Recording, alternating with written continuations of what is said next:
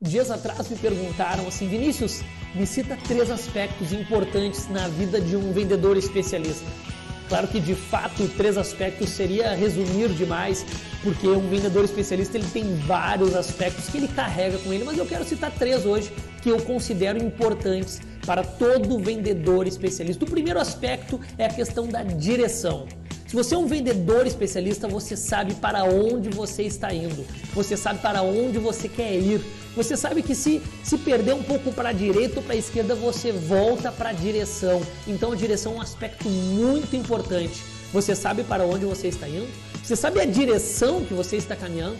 Então dá uma refletida hoje assistindo esse vídeo. O segundo aspecto que hoje encontramos diversos profissionais que têm problema no caráter que tem problema com ética, que tem problema com a verdade.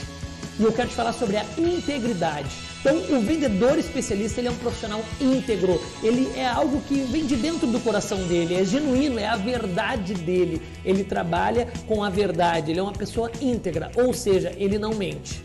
Ele não fecha uma venda a qualquer custo ele tem valores, ele carrega aquilo com ele, porque quando ele deita com a cabeça no travesseiro, ele sabe muito bem que ele deu o melhor dele naquele dia e que ele não enganou ninguém para fechar uma venda. Isso é um aspecto importante do vendedor especialista. E por fim, o aspecto que não é menos importante que a direção e que a integridade é a constância.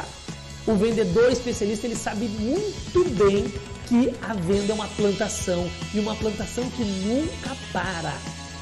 Nunca para de plantar, está sempre plantando do jeito certo. E esta plantação tem várias etapas, esta plantação tem vários níveis. E quando o vendedor especialista ele percebe o quanto é importante plantar, ele sabe que aquele cliente de fevereiro talvez vai fechar em dezembro, ele sabe que plantando em dezembro talvez vai fechar em março e ele sabe que ele precisa plantar, regar, cuidar para depois colher. Então eu quero te falar sobre a constância.